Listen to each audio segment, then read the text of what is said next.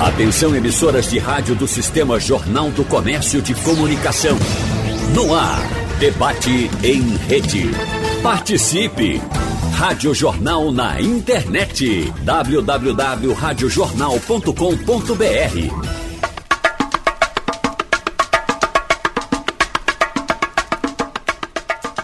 Na psicanálise, a preocupação é o sentimento de apreensão, inquietação ou até uma sensação de medo.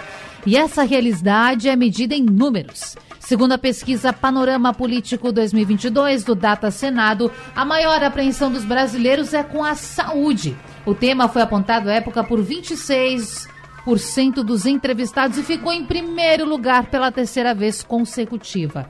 No entanto, um novo estudo mostra outras preocupações dos brasileiros. A pobreza e a desigualdade social sendo temas que levam mais apreensão, mais preocupação, principalmente no momento de recuperação econômica da pandemia de Covid-19. Muitas pessoas que não conseguiram voltar ao mercado de trabalho e as dificuldades do dia a dia que eu e que você conhecemos no Brasil. E é por isso que nós chamamos um time de especialistas hoje para falar sobre as preocupações dos brasileiros. Aqui no estúdio com a gente, José Lindo, sociólogo e pesquisador do Centro de Estudos e Pesquisas, Josué de Castro.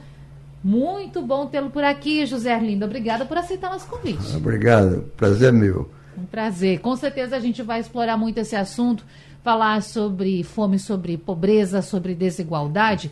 E eu tenho também a alegria de chamar os nossos convidados que hoje participam com a gente pelo Zoom.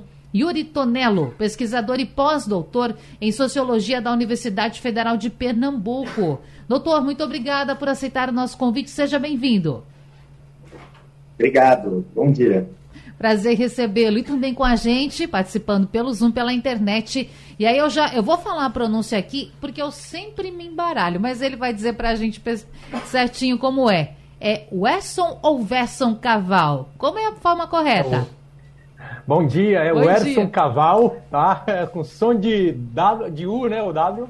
E é uma grande satisfação estar aqui com vocês. Bom dia a todos os ouvintes aí da Rádio Jornal. Prazer é nosso. Deixa eu fazer aqui então a devida correção. Werson Caval, ele que é especialista em gestão pública, nosso parceiro também de muitas pautas, está com a gente por aqui.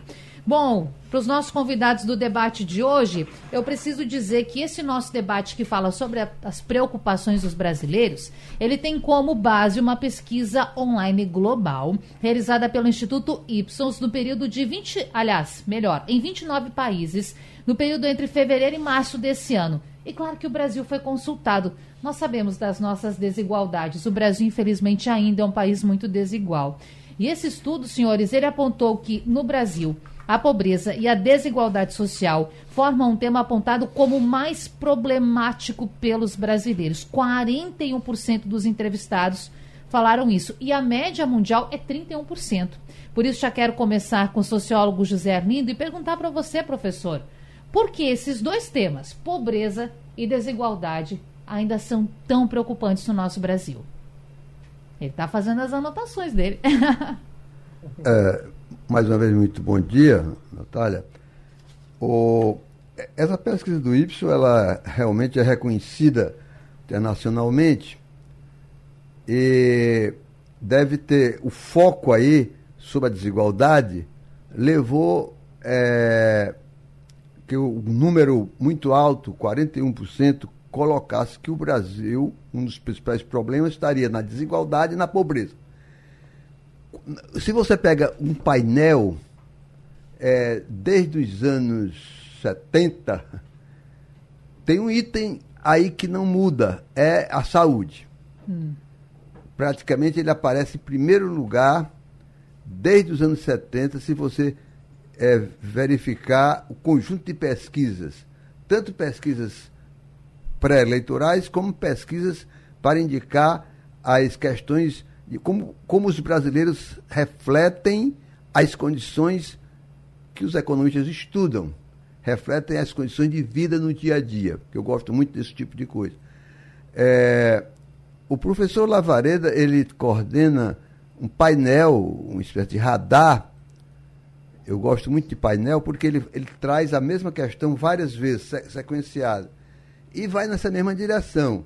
Só que é, ele, essa questão da pobreza e da desigualdade se reflete na utilização das políticas públicas. Por exemplo, a população continua dizendo qual é o principal problema? O principal problema é saúde. Uhum. Porque mais de 70% participa do sistema público de saúde. E, apesar do grande avanço que se mostrou-se, da grande importância que, na pandemia, ele é aquele também que tem problemas de, com os médicos especialistas, tem problemas da marcação de consulta, tem problemas de, na, na, marcação de exames, etc. E, tal. e aquilo ali é o cotidiano. O segundo problema que é apontado é a questão, aí vai, vai variando, de, dependendo da conjuntura, mas é a questão da, do desemprego, do, é, a, a violência vai, ela flutua, e, e, surpreendentemente, é uma coisa que sempre discutiu, se, se discutia na academia antigamente, mas principalmente no, nos meios na, na, é, do Estado, é porque que a educação ela é, fica sempre lá em quarto e quinto lugar. Como sabemos que, sabemos que a educação é quem que pode alavancar. É a chave, não é, professor? É, mas por quê? É porque a educação ela, é, ela não tem efeitos imediatos. Não é como a questão da saúde, que a pessoa precisa imediatamente de um exame. Ela tem um efeito a, longo. E a, como há uma desigualdade muito grande, a, a maioria da população, essa população de 0 a 2 salários mínimos, custa a perceber o efeito da escola na, sua, na melhoria das condições de vida.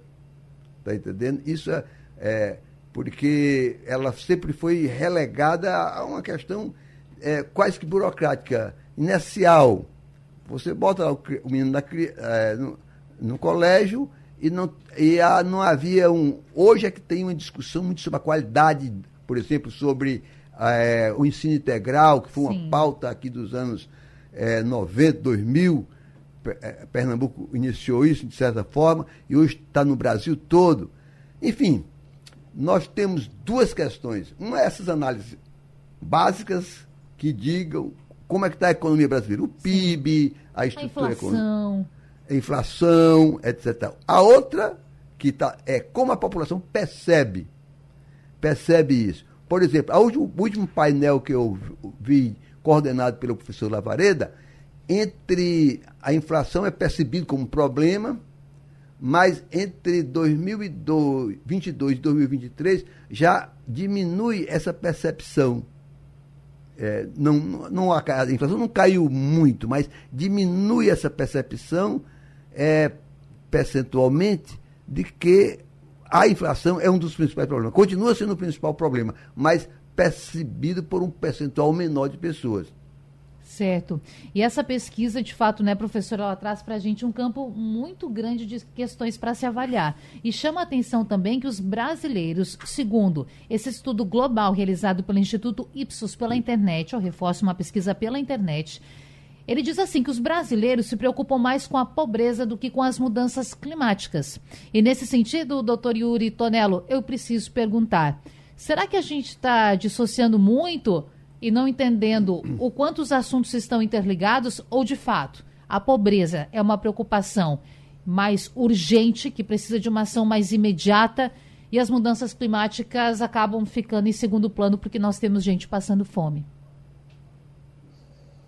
É, sim, eu acho que é uma questão interessante. A gente, sem dúvida, precisa é, ligar as questões. Né? O desafio nosso é ver que a gente está vivenciando um problema sistêmico, né, estrutural, é, que nos dois casos toca internacionalmente, né, é, no mundo inteiro, e mais particularmente partindo da questão brasileira, eu até trouxe uns dados aqui de uma pesquisa da Oxfam é, sobre o nível da nossa desigualdade, né? Sim. É, e é bem chamativo, porque é, é, segundo essa pesquisa, né, tá no relatório à distância que nos une, seis brasileiros têm a riqueza equivalente a 100 bilhões dos mais pobres no país.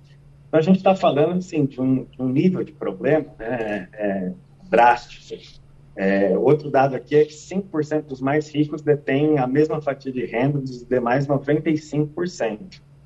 É, então, a gente está vivenciando no Brasil uma situação é, que quase um terço da população é, brasileira vive ali abaixo da linha da pobreza, né? Ganha até 400, um pouco mais de 400 reais é, por mês. Então, é, isso faz com que a gente, esse problema, é, ele ser perceptível para amplos setores, é, é, é, que toca efetivamente, né, toca é, uma parcela muito grande da sociedade. Então, todo mundo vê como um, um grande problema. Agora, não, efetivamente não dá para associar os problemas climáticos, né, porque é, a gente já vê que mesmo na Europa e em outros lugares do mundo, é, a gente tem visto consequências drásticas desses problemas, né, um dos, dos efeitos que chamou a atenção é que agora no meio do ano passado é, mais de 1.700 pessoas na Europa morreram é, de calor, né, fruto do calor, fruto dessas mudanças climáticas. É uma coisa um pouco inimaginável a gente pensar isso do ponto de vista do continente europeu. É, e se isso já toca essa população, é algo que deve fazer a gente pensar também aqui para o cenário brasileiro. Né? A gente já está entrando nesse período de chuvas, a gente vê muito pouca iniciativa dos governos né, em pensar mudanças para que a população não seja afetada por essa situação. E a gente vê que a população mais vulnerável, né, mais pobre, é, é, fica refém aí dessa situação das chuvas, problemas de moradias, é, enfim, está anunciado para todo mundo que a gente vai voltar a ter esses problemas, a gente vê muito pouca iniciativa. Então, eu acho que esses problemas estruturais, né, da desigualdade é, e também os problemas climáticos, eles têm que ser atacados conjuntamente, né, se a gente é, quiser dar uma resposta enfim, efetiva para esses problemas. A gente não pode combater um e esquecer daquele que está na outra ponta, porque tem tantas pessoas sendo afetadas por questões diferentes e outras sendo afetadas por questões ao mesmo tempo.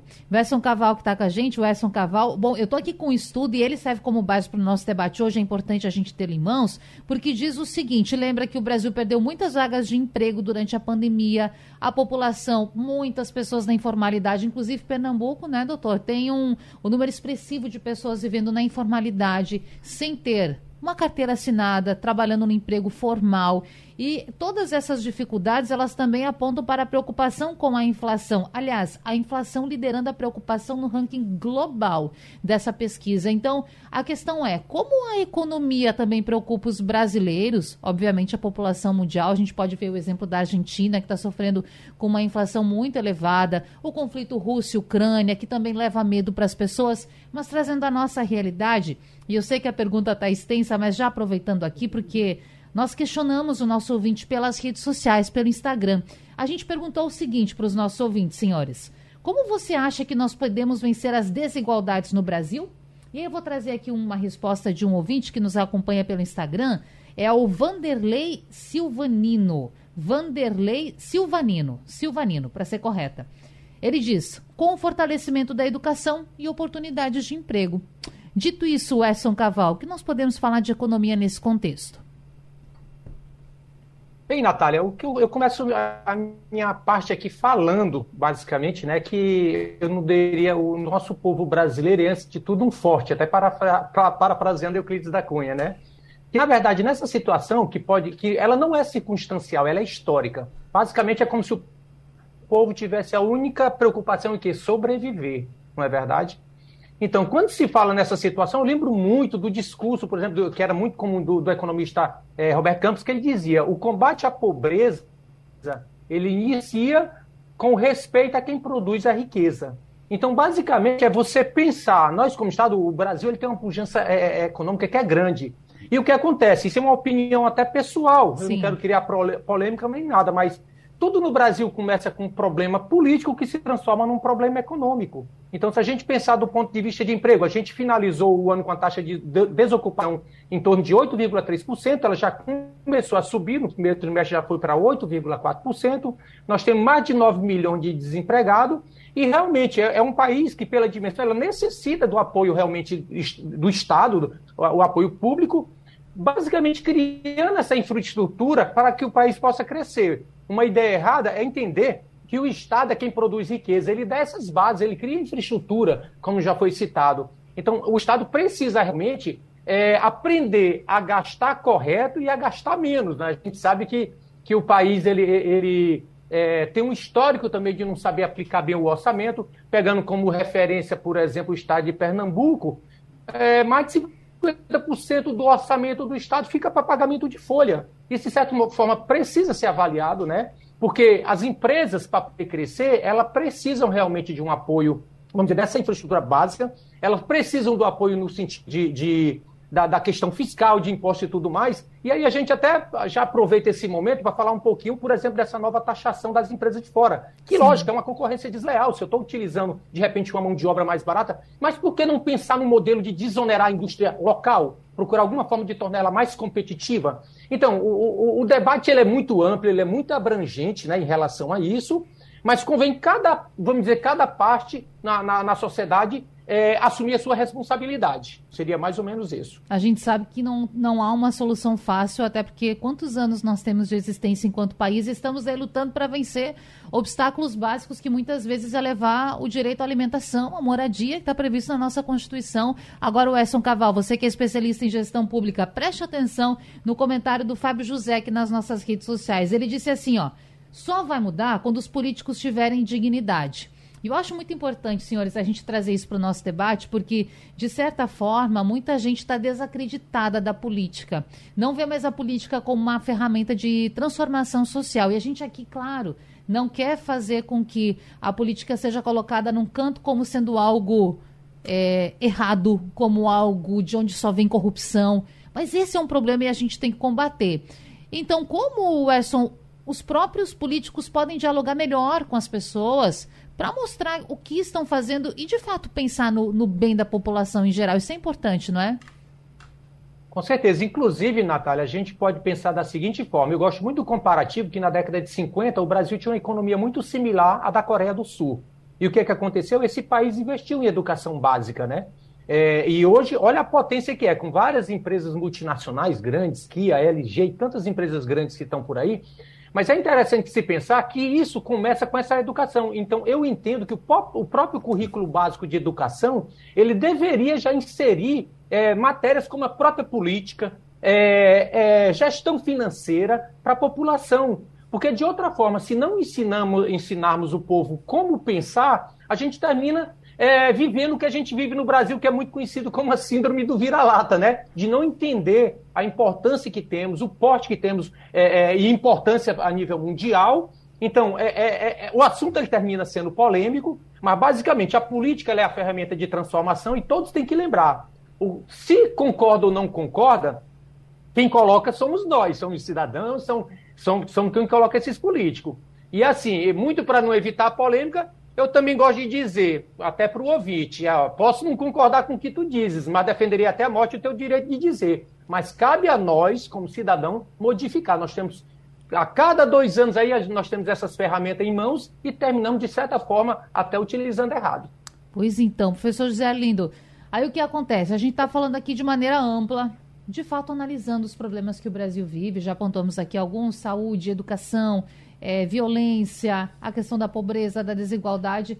Só que ali, pertinho da gente, perto do Tribunal de Justiça, perto do Palácio do Campo das Princesas, tem gente que não tem onde morar, não tem uma casa para viver, não sabe o que vai almoçar. Daqui a pouquinho está chegando a hora do almoço. A gente pensa macro, mas tem que também agir.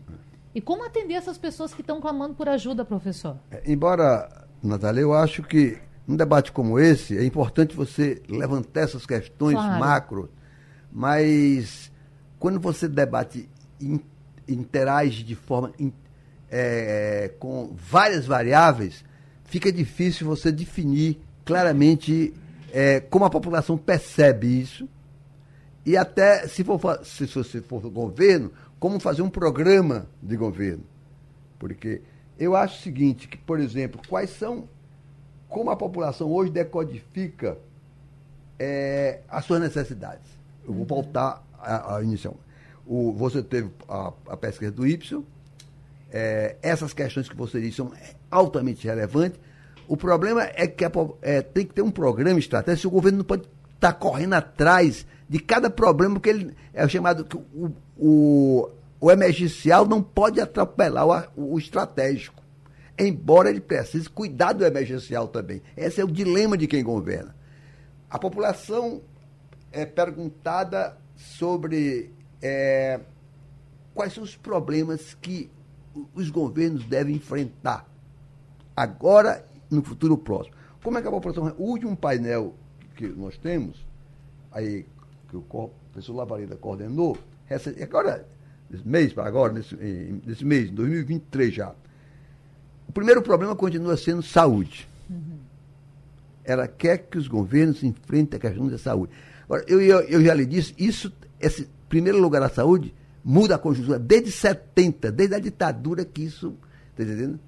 E olha que tem houve melhorias grandes no sistema. O segundo lugar, aí vem, é a coisa mais. emprego e renda. Esse emprego e renda não aparecia, não sempre aparece. Porque às vezes quando a economia melhora, está entendendo? Chega, por exemplo, um crescimento de 3%, que é pouco, mas para os padrões brasileiros é razoável, você, esse item ele diminui, ele desaparece ou vai lá para o quinto lugar. O terceiro, com 18%, é 23, 20, é educação.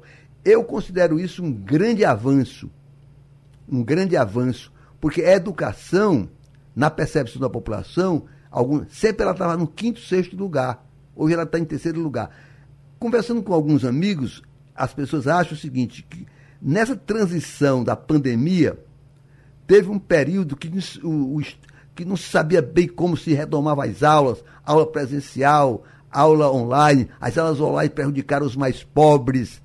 Então, essa colocou a educação para é, o terceiro lugar. Uma preocupação, não é? é o, essa não era uma preocupação fundamental, era uma preocupação para a gente, para a classe média, para a universidade, achando, claro, que a educação é fundamental. Mas a, a população não percebia esse, essa importância. Tem algum um cientista político que diz o seguinte: enquanto que a, a educação não se transformar em algo, em voto, que a população, eu voto porque a pessoa fez um programa bom de educação, eu, isso ela não se vai, vai, se modificar. Claro que vai, até porque a economia pressiona também para a educação se modificar. O seguinte, a escola de tempo integral na Europa, na França, foi feito 46, teve países, fez 32, escola igual para todos, em que o rico, o pobre estudam na mesma escola, em tese. A escola de tempo integral está começando a ser discutida agora no Brasil. Isso é resolvido em países da Europa em 46, no pós-guerra. Mas voltando aqui, o quarto lugar, fome e pobreza. É uma emergência também pós-pandemia é, a partir de 2015, da grande recessão de 2015, a fome volta a preocupar brasileiros. Isso está em quarto lugar hoje, que também é uma novidade. inclusive, surpreendentemente, superior ao nível de segurança. Uhum. Inflação e custo de vida vem com 10%, está em quinto lugar é, corrupção com oito e segurança com quatro.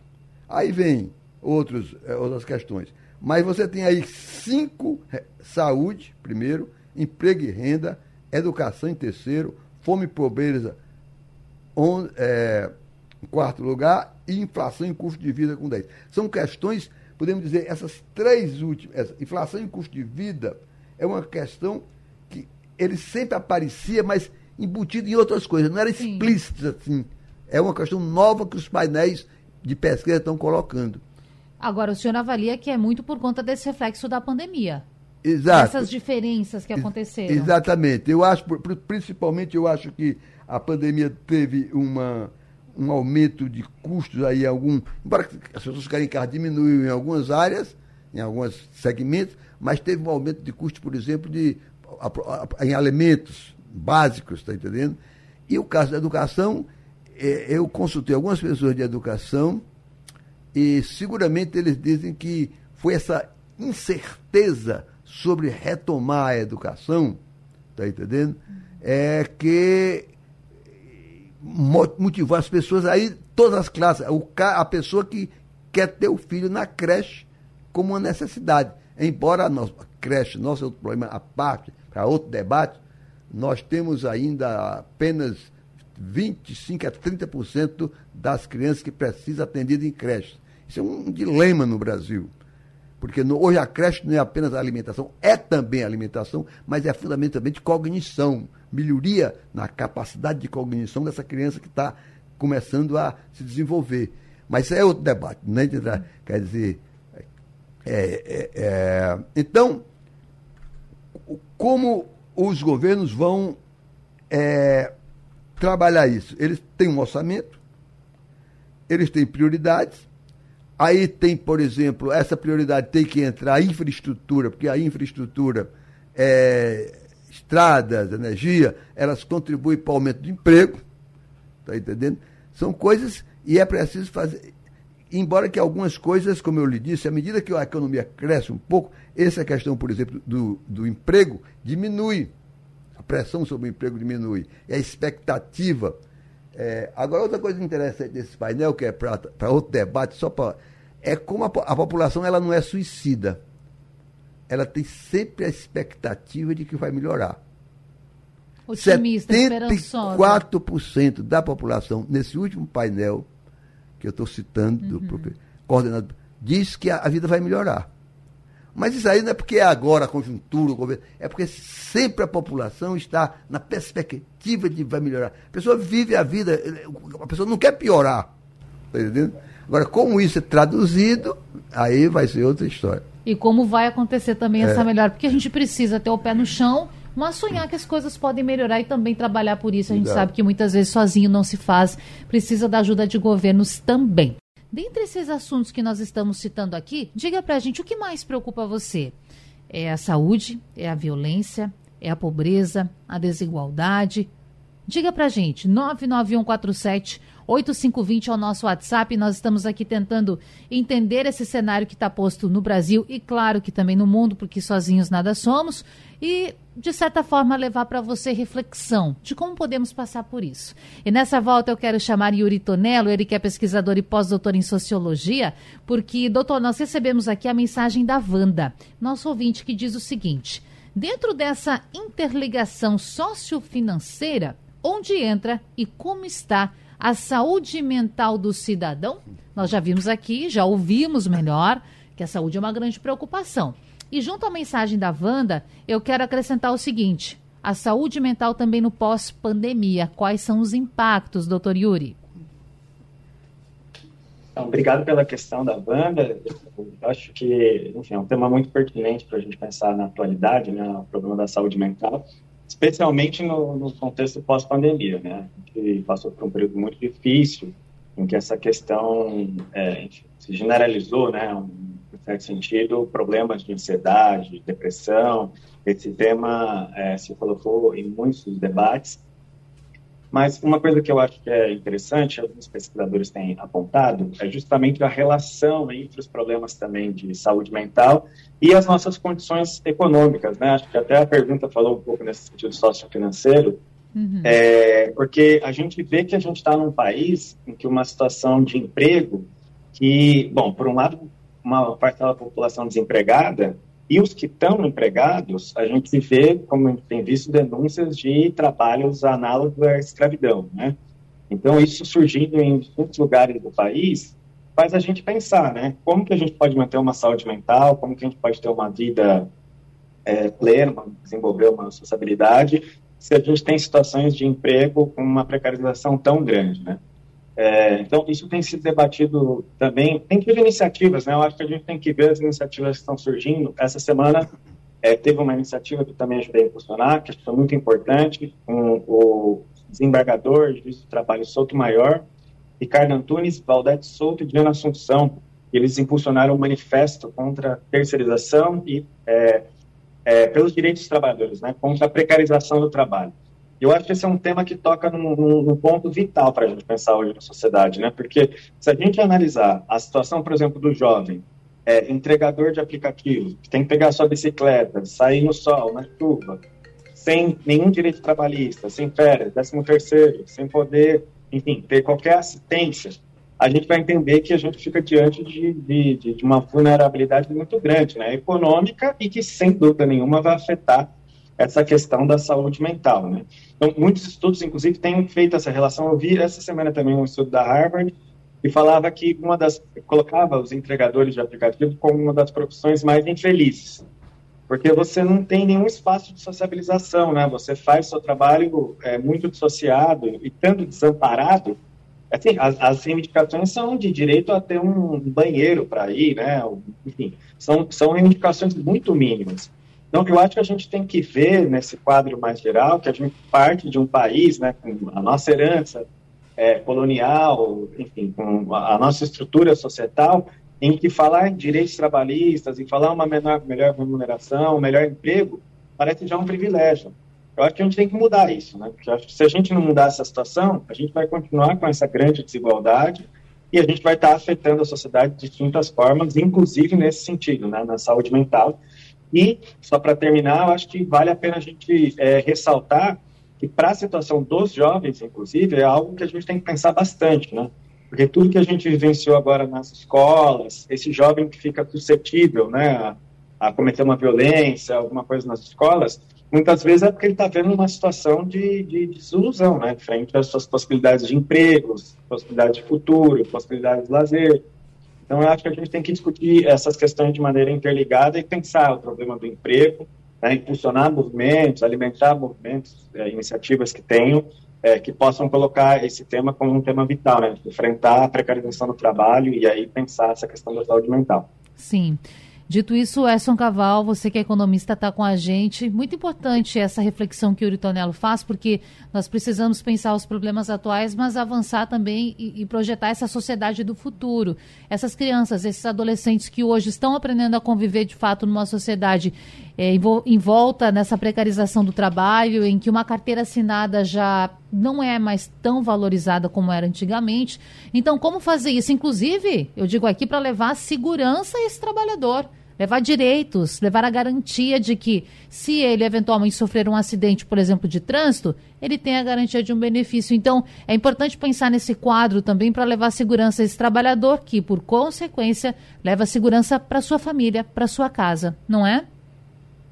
Isso mesmo, Natália. Até pegando o gancho aí do Yuri, é interessante, Sim. né? Porque é, existe uma ideia errada no mercado, ele, ele falando sobre a, a, questão, por exemplo, dos entregadores de comida, são, são trabalhadores que não estão empregados, mas estão ocupados, ou seja, não estão desocupados, né? Estão tendo uma renda mesmo de, de maneira informal.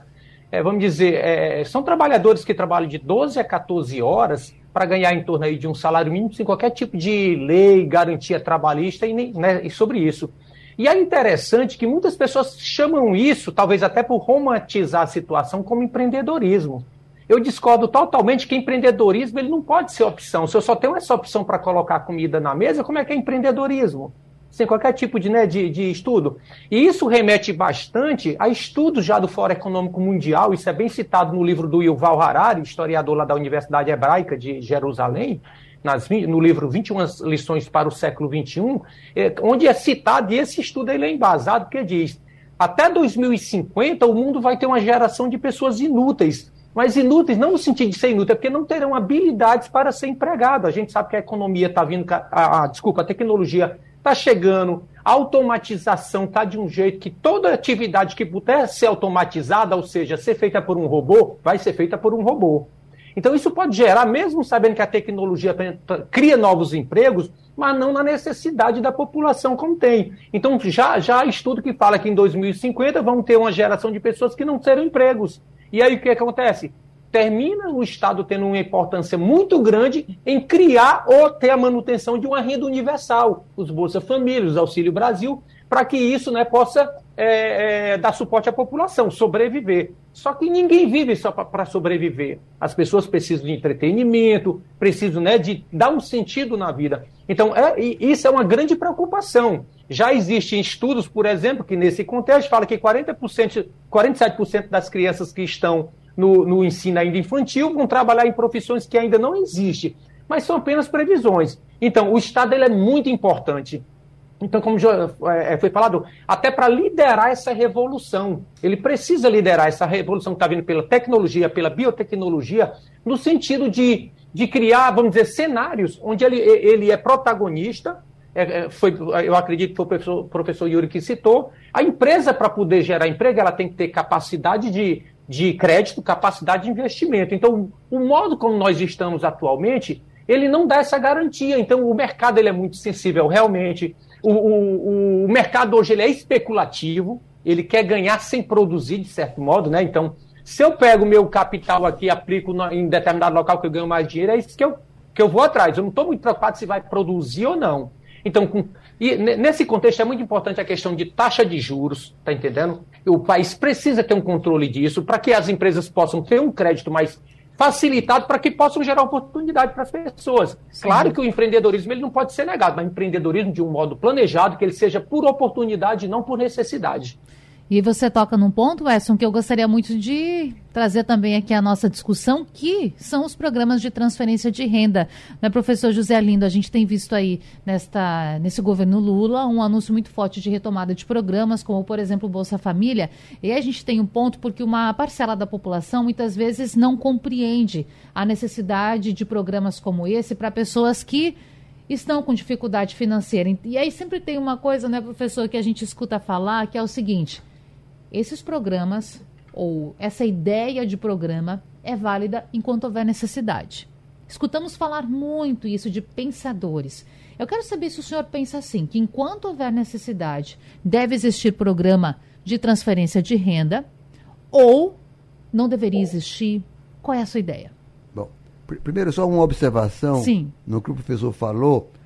É, essa percepção é, do futuro mercado de trabalho, o Centro Josué de Castro já começa a existir um segmento de jovens, inclusive de jovens é, mais de renda baixa. De, recentemente, final de 2021, o Centro Josué de Castro é, deu um curso sobre economia criativa em rádio, é, internet, para 120 jovens num, é, no, no, com pais do Helder Câmara, no COC.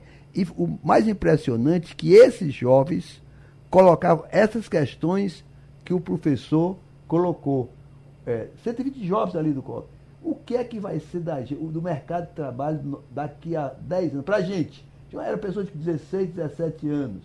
O curso era sobre é, utilização de é, rádio, televisão internet, economia criativa em geral. Sim. E aí, isso que você falou, estava é, muito presente na discussão do curso e no final dos trabalhos que eles apresentaram. Agora, sobre a sua pergunta, Natália, é, já nos anos 80, eu estava no governo, participei de algumas reuniões com o Banco Mundial, reunião na América lá, e o Banco Mundial dizia claramente: olha, uma parte é, da força de trabalho não vai entrar no mercado já dizia que. Isso, isso claramente, é... claramente. Uhum. No, no, no, então é preciso criar programas alternativos, não se falava tanto de empreendedorismo, para manutenção e incluir programas alternativos que, que, ao ser transferida a renda, possa também é, levar melhoria para, os, para o mercado, que vai comprar, etc. Isso nos anos 80, ele previa claramente isso. Quer dizer, por exemplo, para tirar o trabalho infantil pregava é, a, a bolsa para tirar o aluno do o aluno não, a criança do trabalho infantil e assim sucessivamente. No meu entender, é, esses programas devem vão continuar existindo, eles vão se integrar à dinâmica da economia. É, dificilmente vai deixar de ter programa de transferência, que existe em, em vários países desenvolvidos existe na, na França há muito tempo que tem, já, tem vários é, complementos que são transferência de renda, complemento habitacional. Na Alemanha tem programa, na Alemanha, famoso, programa de transferência de renda. Então quer dizer que até no chamado primeiro mundo Já tem existe, programa de transferência então, vários, de renda? Com várias denominações, complementando que é, subsídios para complementar, por exemplo, a habitação. Família de até três, três filhos na França recebe um subsídio para complementar aluguel de habitação quando a habitação é, de venda de habitações populares não, não, não foram ainda suficientes. Então, esses programas, o programa é, é integrar, integrar, vão, eu não entender, vão fazer parte da economia. Os, nossos amigos economistas devem dizer melhor. Vão fazer parte da própria lógica da economia. Não vão ser uma coisa à parte, está entendendo? Uma, uma prebenda do governo. Por isso que eu acho importante, e eu acho que até, do ponto de vista institucional, passe a ser programas de Estado e não programa de governo. Coisa que o, o, o nosso, nosso amigo Suplicy vinha falando há, há anos, que é um, um programa de renda mínima de Estado para que não haja um programa de governo que vai, muda, vai, muda. Tá um programa que, ligado, integrado à economia, que é, alimenta é, setores, também alimenta, melhora setores da economia. Se você pega, por exemplo, já hoje, cidades até de 20 mil habitantes, esse programa de transferência de renda tem um peso enorme é, no mercado. Eu trabalhei em alguns desses municípios que ficava, ficava impressionado do dia que chegava a transferência de renda. Então, isso é uma coisa. E a outra coisa é que ele tem que ficar fortemente no, no, combate à pobreza, na extrema pobreza. Claro aí você tem que complementar. Hoje eu acho que uma complementação fundamental nesse programa de transferência de renda é crianças é, de idade de 0 a 3 anos e a alimentação escolar. Tanto para essas crianças como para o ensino fundamental. Eu vi isso muito forte em escolas, pegar dois municípios, onde tinha isso organizado e onde não tinha organizado. As diferenças. A diferença. Aí você tem a compra da, do alimento, da, é, na pequena produção e a organização na distribuição adequada. É, é, é, fácil, diferença de 20 quilômetros entre um município e outro vai depender da institucionalidade.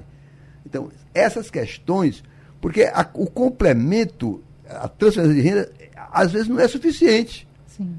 É, é você tem que ser, é, incluir outras, outras vantagens de, por exemplo, uma, uma cinco refeições numa criança de 0 a 3 anos tem um efeito enorme na renda final da, da população, da, da, daquela família, tá entendendo?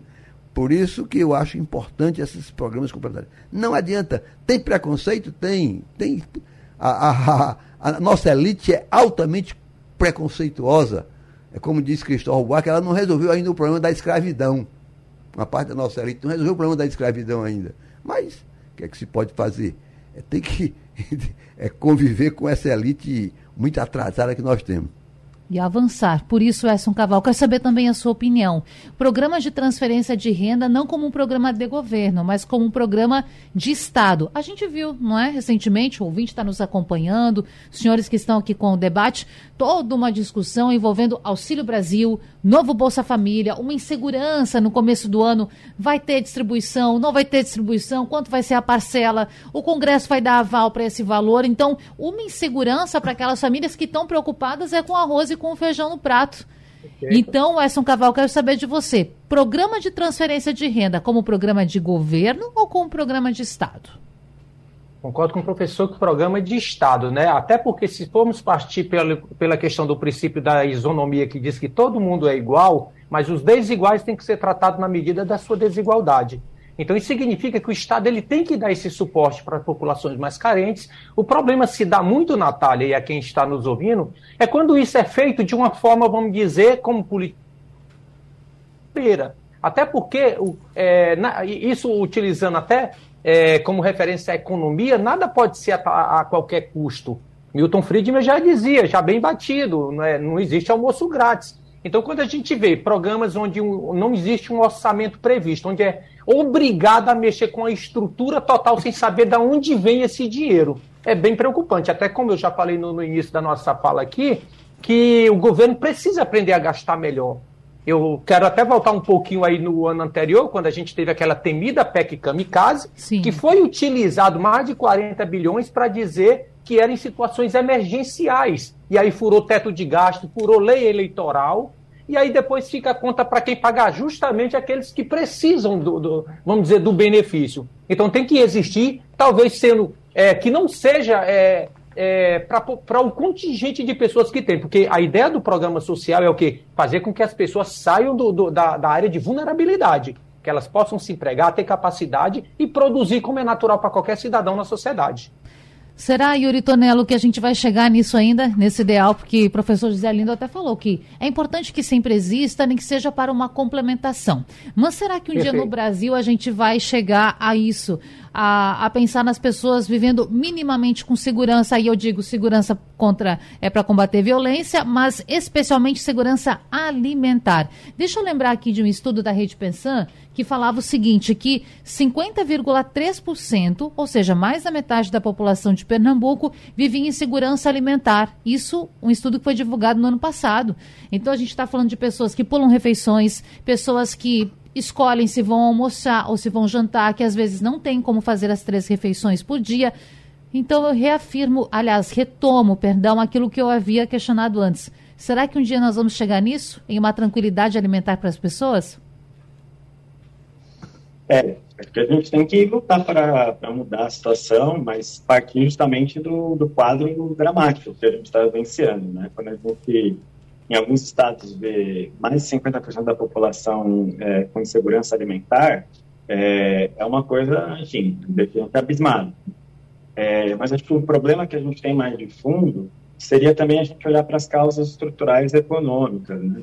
É, a gente tem uma política econômica nos últimos anos no Brasil, nas últimas décadas, eu diria, que está muito baseada tripé macroeconômico e, e um dos pilares é a chamada responsabilidade fiscal. Né? É um tema que a gente fala o tempo inteiro é, é sobre isso. O problema é que isso está muito vinculado a que a gente, é, como país, tem uma dívida pública enorme e tem que pagar esses juros da dívida que só crescem. Né? Então, parte do nosso orçamento vai para pagar isso né, uma dívida que é, pesquisadores, economistas questionam, né, a sua própria legitimidade.